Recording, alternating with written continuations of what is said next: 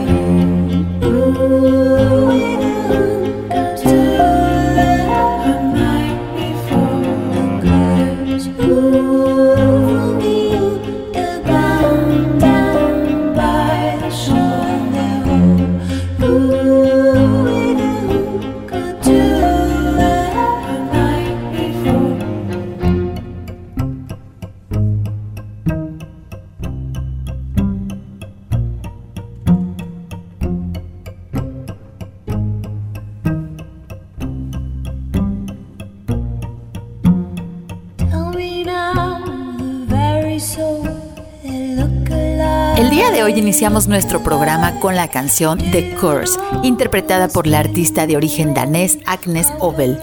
Hoy en Frecuencia Ambiental vamos a platicar acerca de un compuesto fundamental para la vida en nuestro planeta. Hoy platicaremos acerca del agua, pero del agua que es invisible a nuestros ojos y se encuentra bajo el suelo fluyendo entre las capas geológicas. Pero primero los invito a conocer la información ambiental que se ha generado en los últimos días.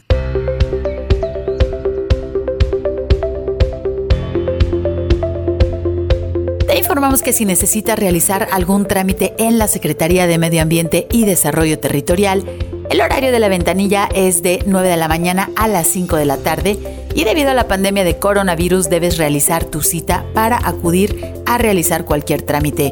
Puedes comunicarte al teléfono 33 30 30 82 50 para solicitarla. Y si necesitas realizar algún trámite en la Procuraduría Estatal de Protección al Ambiente, la PROEPA, puedes realizar tu cita al 33 11 99 75 50. Y si necesitas realizar una denuncia ambiental, puedes utilizar el correo denuncias.cemadet.jalisco.gov.mx. El Consejo Regulador del Tequila y la Cámara Nacional de la Industria del Tequila, en conjunto con el Gobierno de Jalisco y la Secretaría de Medio Ambiente y Desarrollo Territorial, han generado la certificación Agave Responsable Ambiental o certificación ARA, derivado del compromiso que el gobierno de Jalisco realizó en la ciudad de Madrid durante la conferencia de las partes de la Convención Marco de las Naciones Unidas sobre el Cambio Climático, la COP25, en el año 2019. El objetivo de la certificación ARA es que para el año 2027 la cadena productiva del agave tequila estará libre de deforestación, para lo cual a partir del año 2027 no se recibirá y no podrá registrarse ante el Consejo Regulador del Tequila ninguna plantación de agave que tenga origen en un área deforestada después del año 2016. El área en la que se podrá plantar agave variedad azul tequilana Weber queda con una extensión de casi 3 millones de hectáreas que corresponden a la superficie de zonas agrícolas ya existentes en Jalisco hasta antes del año 2016 la certificación ARA fue registrada ante el Instituto Mexicano de la Propiedad Industrial como la primera certificación sobre deforestación en bebidas alcohólicas a nivel mundial.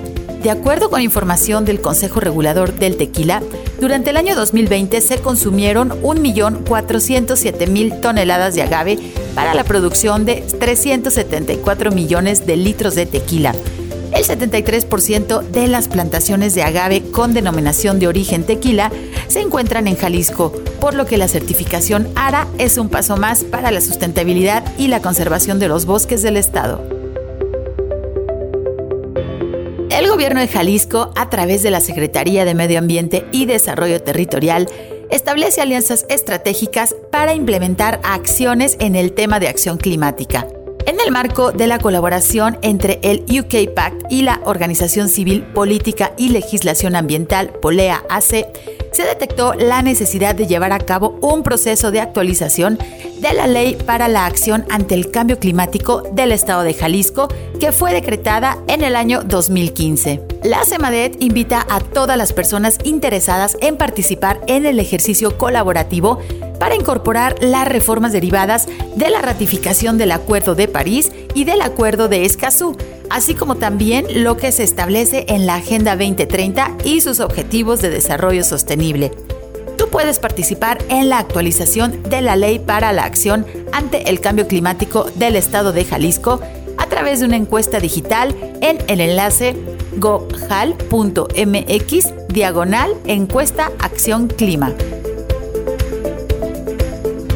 El Museo de Ciencias Ambientales de la Universidad de Guadalajara convoca a grupos de vecinos, grupos escolares, asociaciones civiles y colectivos artísticos con sede en el municipio de Zapopan para participar en el concurso donde se realizará un mural comunitario. Las bardas blancas que se encuentran sobre prolongación Avenida Enrique Díaz de León en el Centro Cultural Universitario están listas para convertirse en lienzos para los murales que formarán parte del corredor de arte público. Puedes consultar la convocatoria completa en la página del Museo de Ciencias Ambientales centrocultural.org.mx diagonal Museo de Ciencias Ambientales. y en el correo corredor.concurso.gmail.com. La fecha de recepción de propuestas cierra el próximo 12 de julio. Jalisco se fortalece en materia de producción ganadera sustentable a través de los sistemas silvopastoriles. Con el objetivo de consolidar el modelo de ganadería sustentable en Jalisco, se presentó en el municipio de El Limón el proyecto Carne Libre de Deforestación en Sistemas de Libre Pastoreo, con el que se busca beneficiar a ganaderos que viven en áreas forestales con buenas prácticas de manejo esto en alianza con las asociaciones ganaderas locales y las juntas intermunicipales. El proyecto Carne Libre de Deforestación se desarrolla con base en los sistemas silvopastoriles intensivos mediante apoyos que otorga la Secretaría de Agricultura y Desarrollo Rural del Estado a través del Programa para la Producción Agropecuaria Sustentable. Jalisco es uno de los estados líder en la producción agropecuaria del país sin embargo, durante muchos años no se ha considerado al patrimonio natural. Del año 1993 al año 2013, hemos perdido en Jalisco 729 mil hectáreas de bosques y selvas y una gran parte del problema ha sido la ganadería. Entre las buenas prácticas que ayudan a reducir la deforestación se encuentran la rotación del ganado en un área, mientras que en una parte del terreno se deja descansar Así el forraje que crece sirve como alimento, permitiendo mantener al ganado bien alimentado a pesar de la sequía.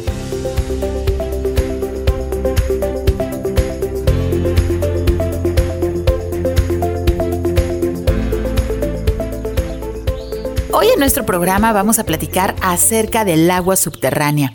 El agua es la fuente de vida en nuestro planeta su distribución es muy variable. En algunas regiones es muy abundante, mientras que en otras es muy escasa. El agua existe en forma sólida como el hielo o líquida como en los océanos, ríos y la lluvia, así como también el agua puede existir en estado gaseoso como en las nubes. El agua superficial se evapora, el agua de las nubes se precipita, la lluvia se infiltra en el suelo y corre hacia el mar. Desde el espacio, cualquier imagen de nuestro planeta muestra que la Tierra es un planeta azul y que el 70% de su superficie está cubierta por agua y solo el 30% es tierra firme. La disponibilidad de agua en el mundo es del 97% que corresponde al agua salada. El 2.5% es agua dulce y de esta casi el 70% no está disponible para consumo humano debido a que se encuentra en forma de glaciares, de nieve o hielo. Del agua que técnicamente está disponible para consumo humano, solo una pequeña porción se encuentra en los lagos, los ríos o en forma de humedad en el suelo y depósitos subterráneos relativamente poco profundos, cuya renovación es producto de la infiltración. Alrededor de 2.500 millones de personas dependen exclusivamente de los recursos de aguas subterráneas para satisfacer sus necesidades básicas diarias de agua. Se estima que el 20% de los acuíferos mundiales está siendo sobreexplotado, lo que tendrá consecuencias graves como el hundimiento del suelo y la intrusión de agua salina. Las aguas subterráneas abastecen de agua potable a por lo menos el 50% de la población mundial y representan el 43% de toda el agua utilizada para riego. Vamos a ir a nuestro primer corte, regresamos en unos minutos, ya está nuestra invitada aquí para platicarnos acerca de las aguas subterráneas. Ya volvemos, quédense con nosotros. Frecuencia ambiental. Vuelve en unos momentos. Quédate con nosotros. Estás sintonizando Frecuencia ambiental. Continuamos.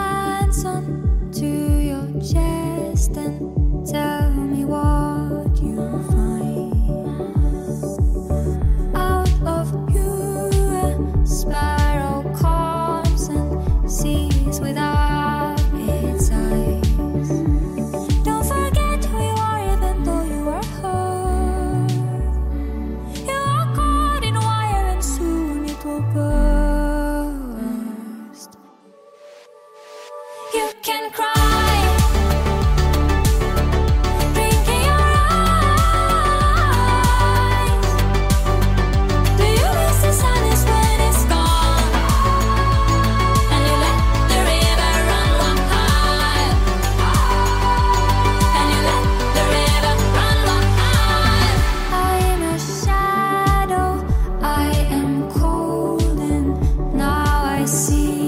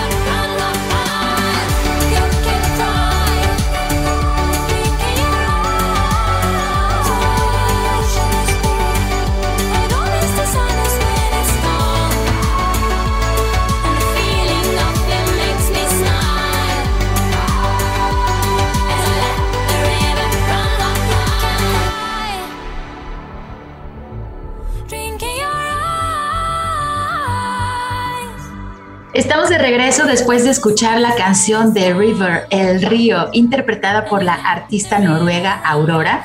Espero la hayan disfrutado. Hoy en nuestro programa vamos a platicar acerca de un elemento primordial de nuestro planeta y un elemento esencial de nuestro cuerpo. Hoy vamos a platicar acerca del agua. Como ustedes saben, podemos encontrar agua en los ríos, en los lagos y en los mares.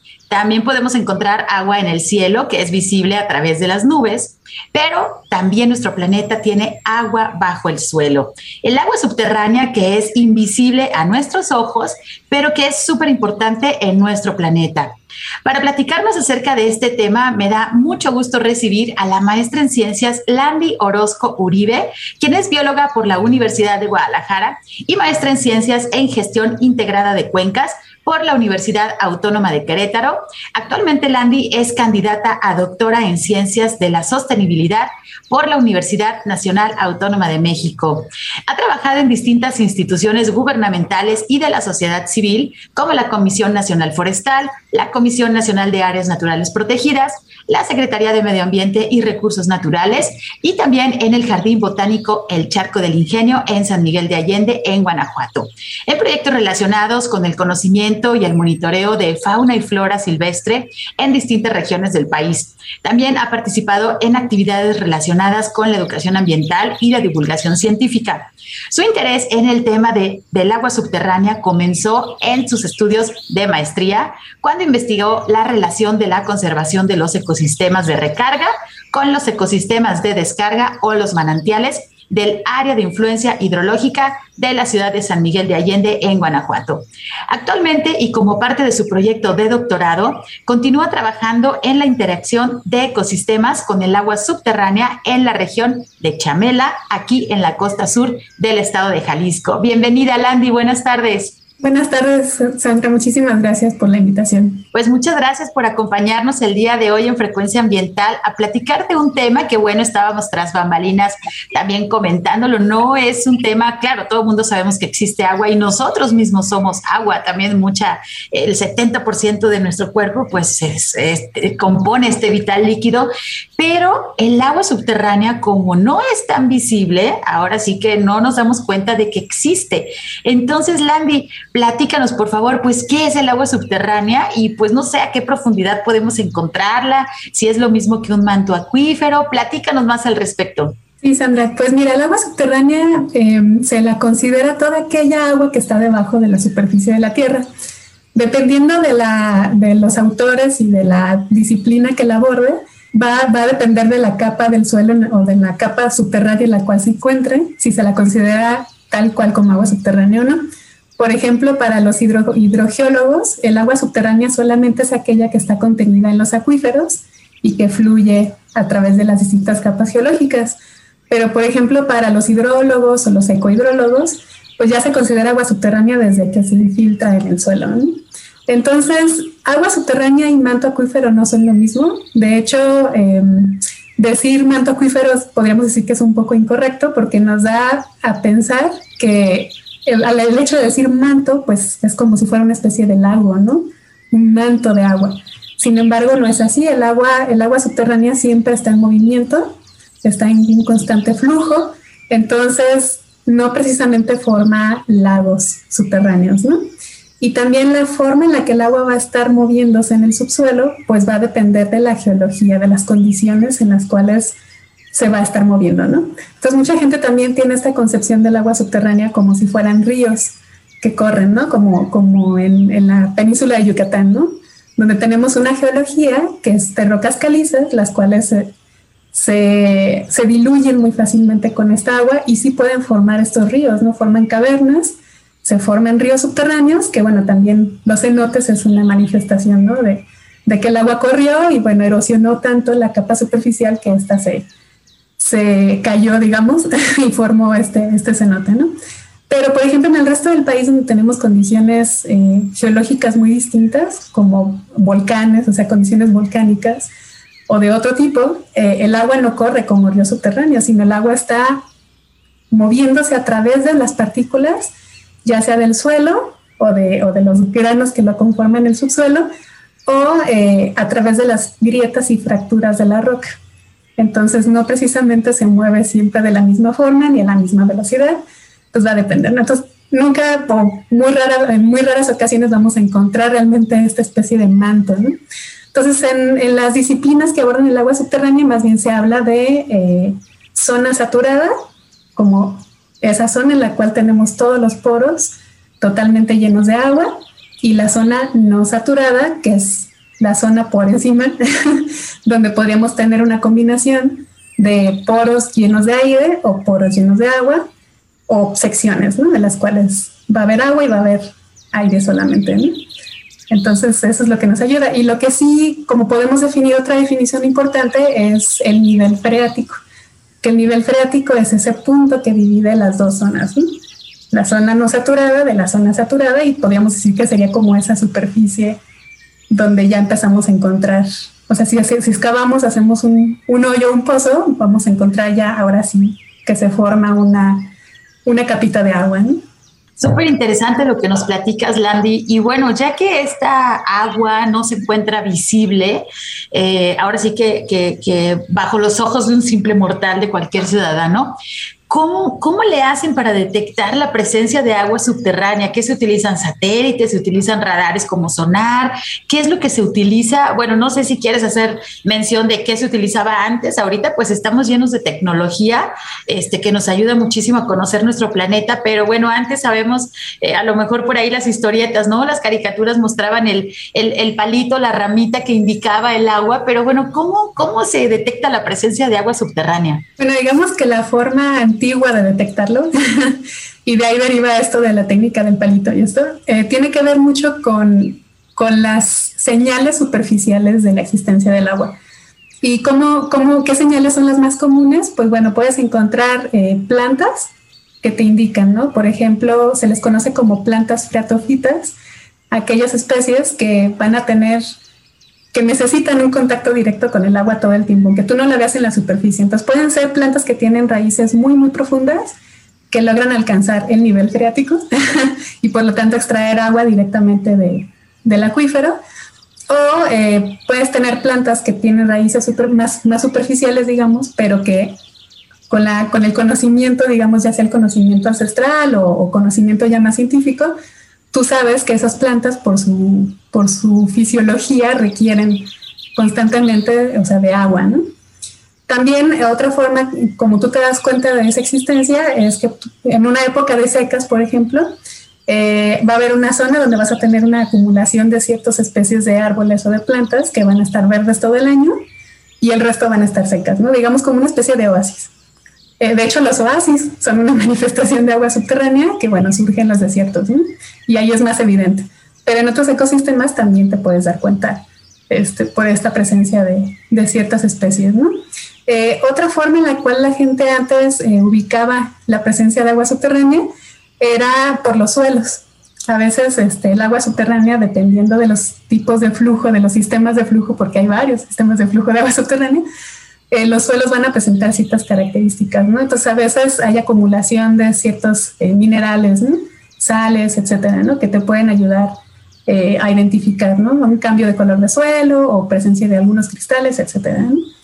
Y bueno, esas serían un poco las, las técnicas este, antiguas, aunque también existe esta técnica del palito, bueno, pues no está muy, muy probada, más bien se habla de que hay una sensibilidad por parte de la persona que, que, utiliza estas técnicas, pero bueno, todavía falta abordar eso de una forma un poco más, más científica, ¿no? Pero las técnicas actuales, pues sí, varían mucho. Eh, por ejemplo, se utilizan alguna especie como de sonar, son técnicas geofísicas, en las cuales, bueno, con, con, diferentes aparatos tú lanzas, por ejemplo, una señal eléctrica y según cómo rebota esta señal, que es parecido al sonar, eh, pues tú puedes detectar la profundidad. Y bueno, pues esa sería una de las técnicas. También en algunas ocasiones se utilizan satélites, pero los satélites más bien te detectan agua muy cercana a la superficie. Y bueno, el agua subterránea, conforme vayamos platicando, pues vamos a ver que, puede tener distintas profundidades. Muchas gracias, Landy. Bueno, fíjense cómo eh, la vegetación, los árboles, ciertas especies de plantas son indicadores. Muchas personas llegan y dicen que van a limpiar el terreno y llegan y arrasan con todo lo que se encuentra ahí. Y bueno, están realmente eliminando especies arbóreas y bueno, todo lo que está relacionado porque sabemos que cada árbol es un ecosistema y tiene pues desde bichitos, hongos, eh, bacterias, aves y bueno, muchísimo eh, este, fauna. Pero fíjense qué importante pues es el conocer, el observar justamente los paisajes y, como dice Landy, bueno, pues aquí en Occidente de México es muy particular con esta fusión de, provincias fisiográficas, ¿no? De tenemos sierras, tenemos este, la parte volcánica, tenemos también, eh, pues bueno, lagunas, como la parte este, de sitio Ramsar de la laguna de Sayula, que están aquí muy cercano a Guadalajara, y pues nos explica Landy cómo es que se puede detectar esta presencia de agua subterránea. Oye, Landy, ¿y toda el agua subterránea es potable? Es decir, tú nos hablas ahorita pues de las diferentes capas del suelo y sabemos que el suelo pues no es homogéneo, tiene diferentes concentraciones de minerales. Este, ¿Ustedes saben, eh, eh, pues ahora sí, si todo el agua que, se encuentra subterránea es potable? Eh, no, de hecho no todo el agua subterránea es potable y ese es otra, otro gran mito ¿no? que existe. Este, de hecho, me llama mucho la atención cuando de repente vas al súper y ves algunas hortalizas que hasta vienen con el etiquetado de regado con agua de pozo profundo, ¿no? Y a veces eso pues crea una idea de que el agua el agua subterránea y, sobre todo de pozo profundo es, es mejor, ¿no? Y de hecho no. Lo ideal es que el agua subterránea, el, agua subterránea, aquí, aquí entra esta parte de, de, los sistemas de flujo que te comentaba hace ratito, porque dentro de la teoría hidrogeológica existen tres sistemas de flujo de agua subterránea. Uno son los sistemas locales, otros son los sistemas intermedios y otros son los sistemas regionales. Es un poco complicado de explicar sin una imagen, pero más o menos este, trataré de ser clara. Eh, los sistemas locales tienen un flujo corto. En tanto, tanto en distancia como en tiempo. ¿Ya que nos referimos con corto? Bueno, que la zona en la cual el agua entra al suelo y recarga el acuífero, o sea, logra llegar a la zona saturada, y la zona en la cual el agua vuelve a salir a la superficie, porque el agua eventualmente, aunque esté debajo de la tierra, eventualmente encuentra una salida. ¿no? Eh, entonces, esta, esta distancia que existe entre la zona de recarga y la zona de descarga, que es como se le conoce, es relativamente corta y con corto me refiero a unos cuantos kilómetros, pueden ser 10, 20, 30 o 100 kilómetros, ¿no? Incluso pueden ser unos cuantos cientos de kilómetros. Y el tiempo de recorrido del agua está dentro del rango de las décadas. Entonces aquí también es importante porque el agua subterránea tenemos la concepción de que el agua que sale en un manantial, por ejemplo, que es agua subterránea, eh, es agua que llovió este mismo año o el año pasado y no es así. De hecho, el agua que está surgiendo en un manantial puede tener, si es un, si es un flujo local, puede tener 10, 20, 30, 40 años de haber llovido, ¿no? Y de haber penetrado el suelo y haberse movido en su recorrido, ¿no? Entonces, esta agua, como justo es joven dentro de los tiempos geológicos y, tiene un recorrido corto, pues es un agua mucho más parecida al agua de la lluvia. ¿Por qué? Porque el agua cuando, todos sabemos que el agua es el solvente universal, ¿no? Entonces cuando el agua está haciendo este recorrido por el subsuelo, pues puede arrastrar minerales, puede arrastrar cosas desde la superficie, pueden ser contaminantes o puede ser cualquier otra cosa, pero también en ese recorrido va encontrando diferentes capas geológicas y entonces entra eh, estos procesos de disolución y por lo tanto también se ven reacciones químicas ahí en ese recorrido. Entonces el agua cuando sale, pues va a tener una composición química, una temperatura distinta a la del agua de lluvia. Pero los, los flujos locales, pues es más o menos similar porque no tuvo tanto tiempo, digamos, para, para llevar a cabo todos estos, estos procesos. Eh, después los flujos, los flujos regionales, me voy a ir al último.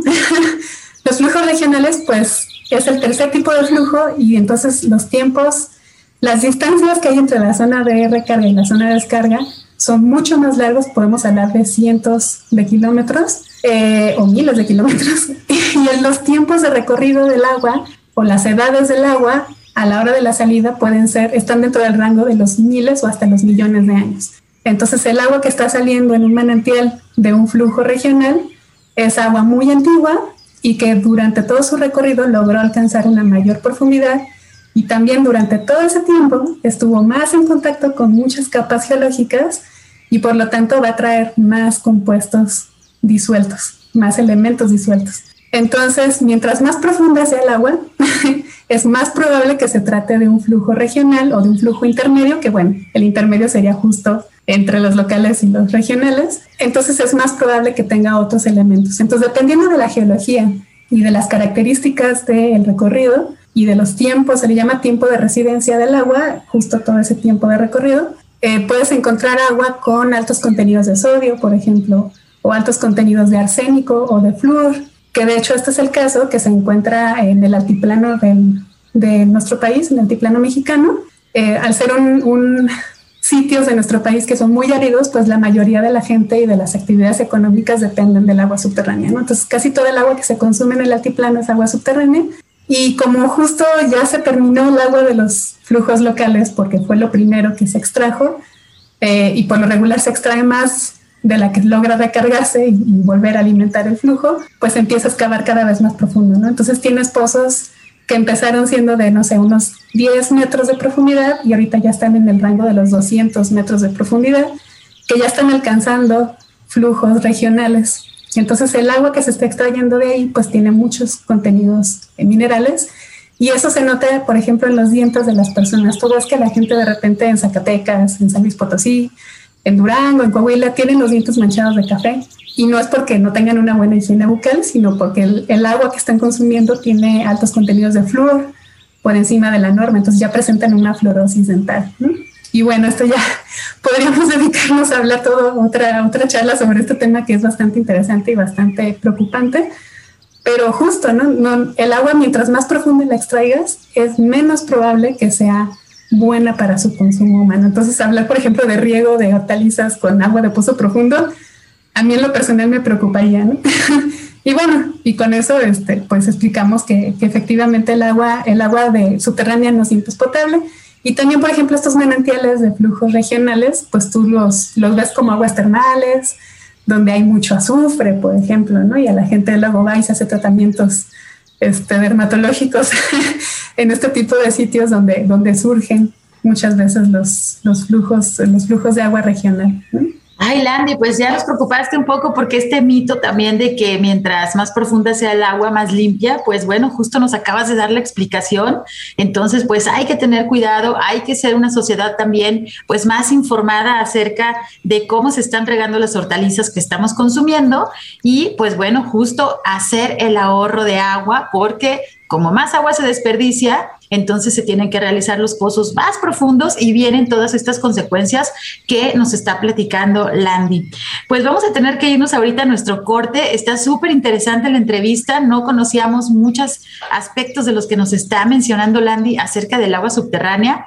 Y bueno, cuando regresemos, eh, yo le quiero preguntar, bueno, muchas cosas, pero eh, con la pregunta que vamos a continuar, pues es que si se conocen las cantidades de agua subterránea que existen, ya que no son estos ríos que, que, que a lo mejor sí pudieran existir existir en la península de Yucatán. Ya son paisajes, eh, ahora sí que subterráneos, que son muy famosos, son muy hermosos, toda la parte de las cavernas, las personas que se meten a bucear ahí, este, y la parte de los cenotes, bueno, es un paisaje característico de la zona sureste de nuestro país, pero pues tenemos un país hermoso, tenemos un país gigantesco que geológicamente es muy diverso y pues se manifiesta también a través de su agua subterránea. Vamos a ir a nuestro corte de estación y regresamos en unos pocos minutos. Quédense con nosotros. Frecuencia ambiental. Regresa en unos minutos.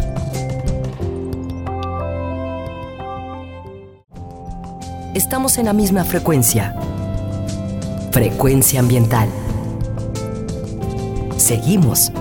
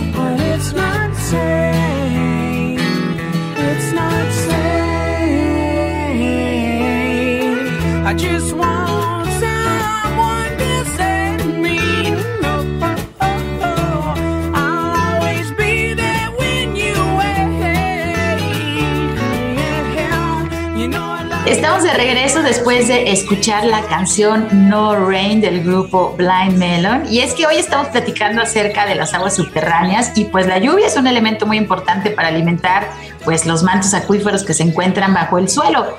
Hoy nuestra invitada, la maestra Landy Orozco, nos está platicando acerca de este tema tan interesante y que debemos conocer mejor ya que nuestras actividades y nuestra vida diaria pues no puede existir sin el agua.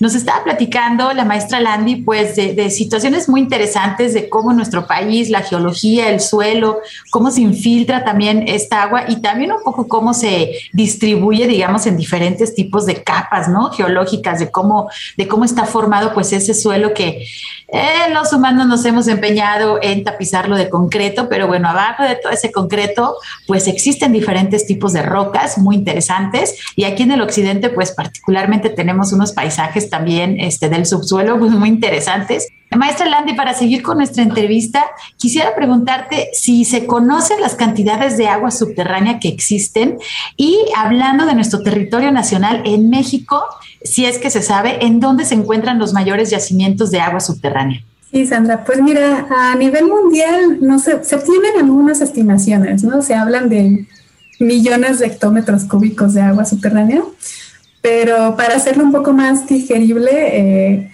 se habla que es el representa la cantidad de agua subterránea que hay en nuestro planeta representa el 99% del agua dulce líquida de nuestro planeta. O sea, esto nos referimos cuando ya quitamos el 70% del agua, del agua salada y quitamos también el porcentaje bastante importante que es como otro 70% de agua que está congelada, ¿no? En los glaciares, en los polos, etcétera. Entonces, de ese treinta y tantos por ciento que nos queda de agua líquida, dulce, el 99% es agua subterránea. Entonces, esto creo que nos permite un poco este, visualizarlo mejor, ¿no? en términos de porcentajes. Eh, y en cuanto a México, es muy interesante esta pregunta porque en realidad hay agua subterránea en todos lados. O sea, donde tú estés parada va a haber agua subterránea. La diferencia va a ser qué tan profunda está eh, el nivel freático, ¿no? Que es lo que, te, lo que comentábamos en el bloque anterior de la zona saturada, la zona no saturada. Entonces, este nivel freático puede estar muy cercano a la superficie o puede estar muy, muy profundo, ¿no? Entonces esa sería un poquito la, diferencia, pero en realidad en todos sitios hay agua, hay agua subterránea. Pero cabe señalar que lo que nos estaba mencionando la maestra Landy en el bloque anterior, pues no toda es potable.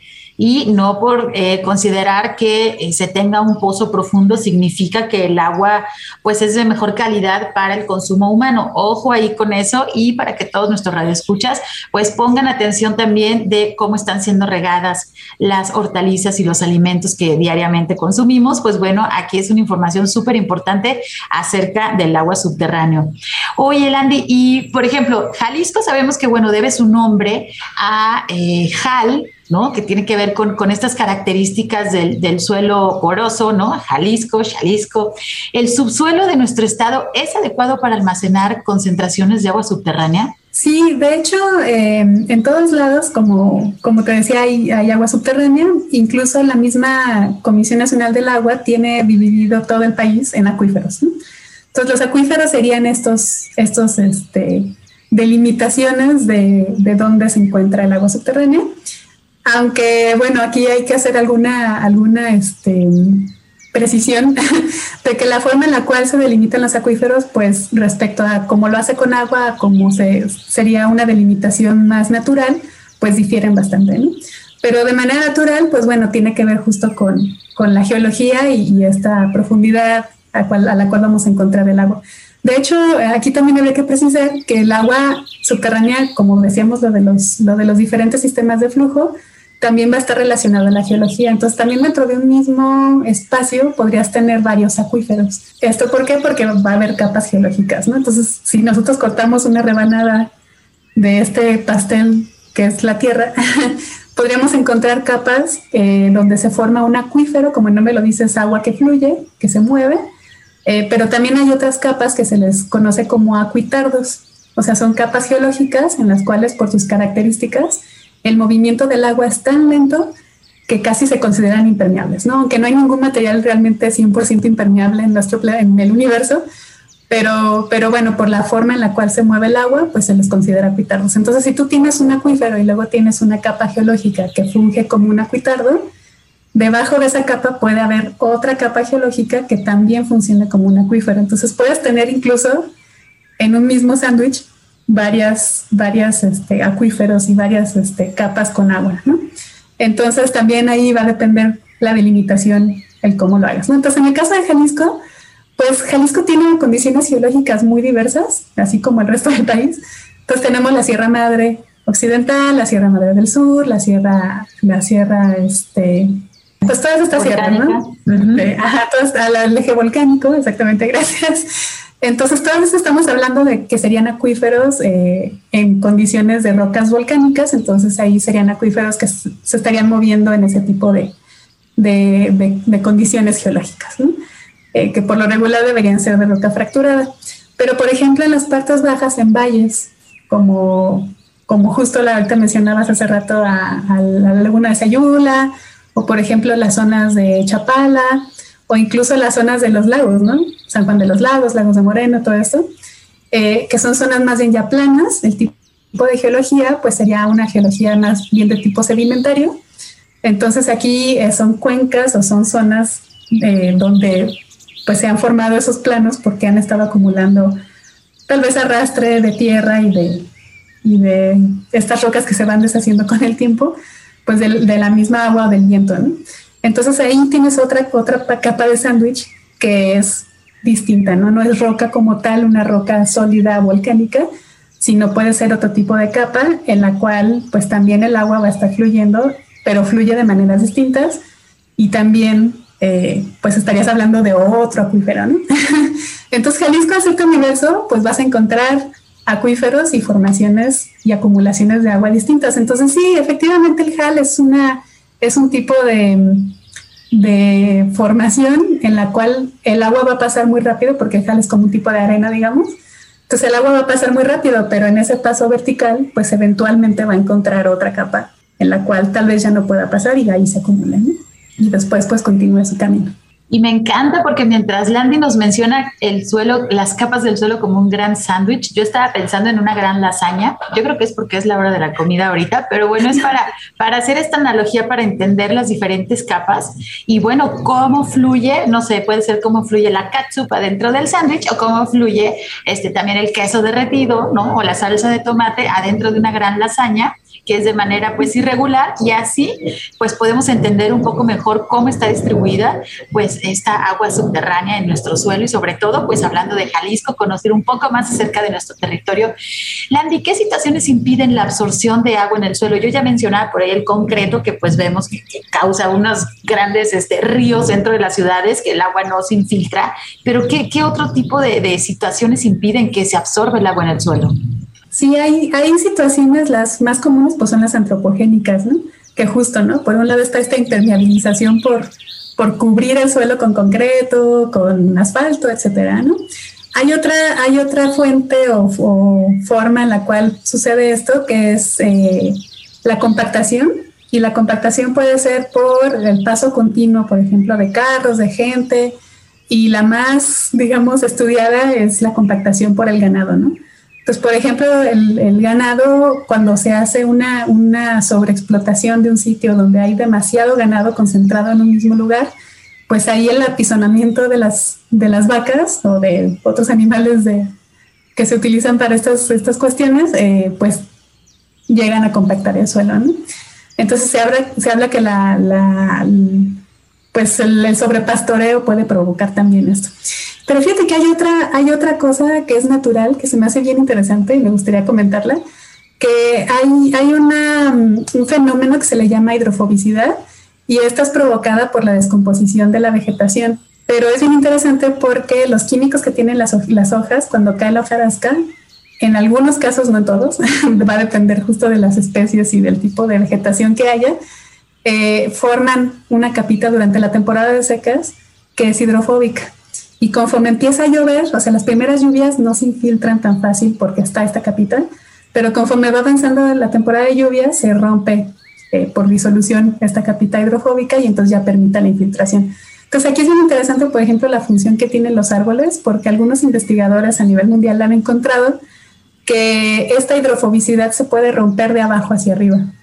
¿Y esto qué significa? Bueno, pues el agua cuando llueve baja por los troncos de los árboles o las ramas de las plantas y penetra a través de los troncos hacia directamente hacia las raíces. Entonces empieza a humedecer primero de abajo, o sea, a partir de esas raíces que funcionan como canales, hacia arriba y esto rompe la hidrofobicidad. Entonces también las mismas plantas provocan esta hidrofobicidad, pero ellas mismas también ayudan a que se rompan. ¿no?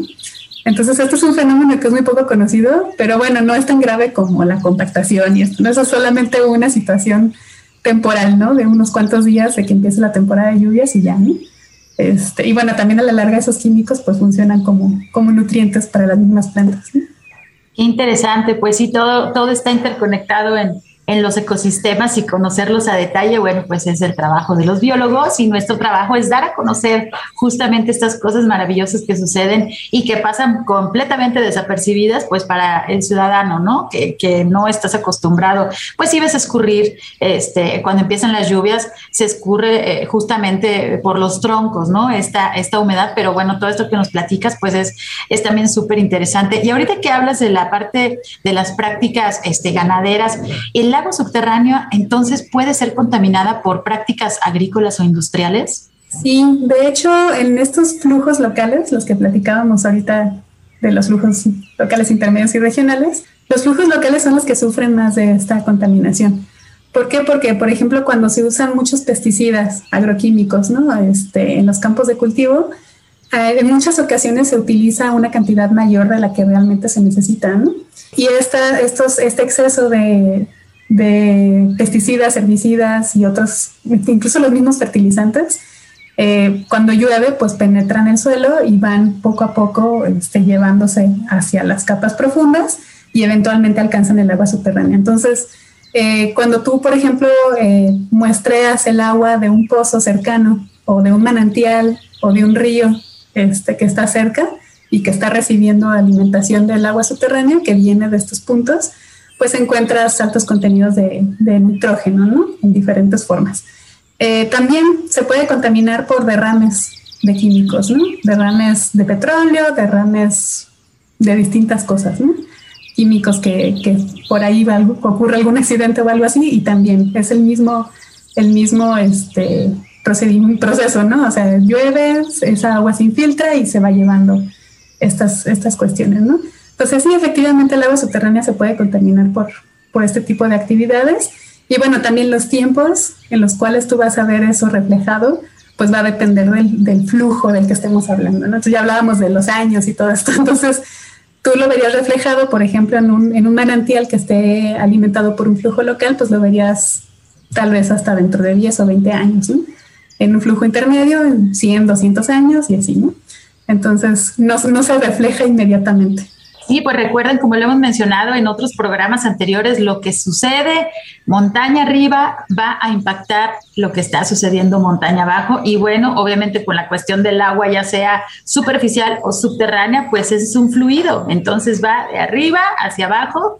Nuestra fuerza de gravedad, que es pues ahora sí que, que, domina nuestro planeta Tierra y nos hace estar con los pies bien plantados en el suelo, pues también obviamente es, es un aspecto básico para el fluir del agua.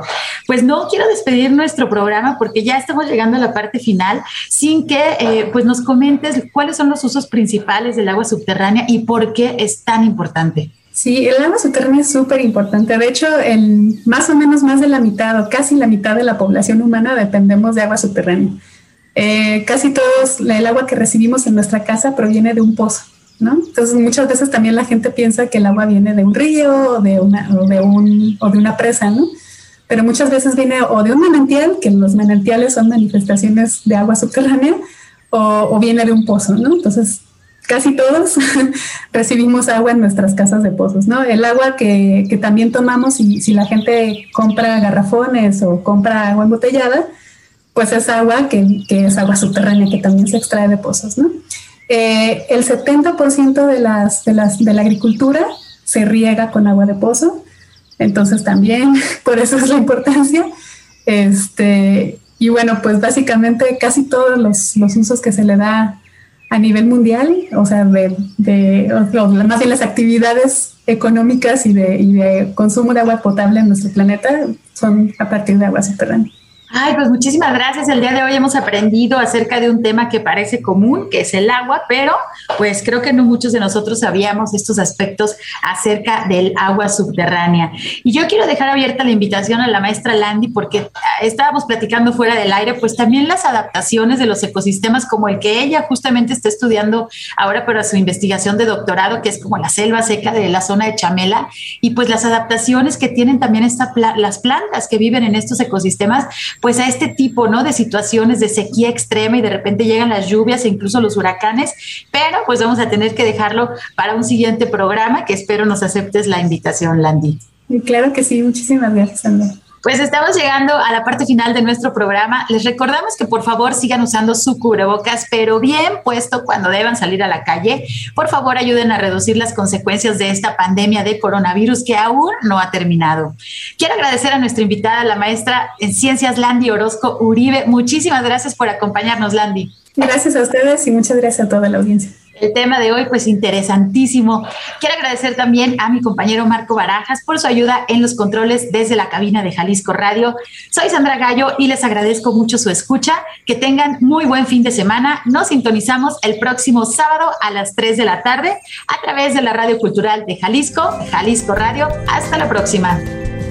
Por hoy ha sido todo en Frecuencia Ambiental te esperamos el próximo sábado a las 3 de la tarde para seguir explorando los temas relevantes del medio ambiente de nuestro estado y más allá. Frecuencia Ambiental, una coproducción de la Secretaría de Medio Ambiente y Desarrollo Territorial y JB Jalisco Radio. Hasta entonces.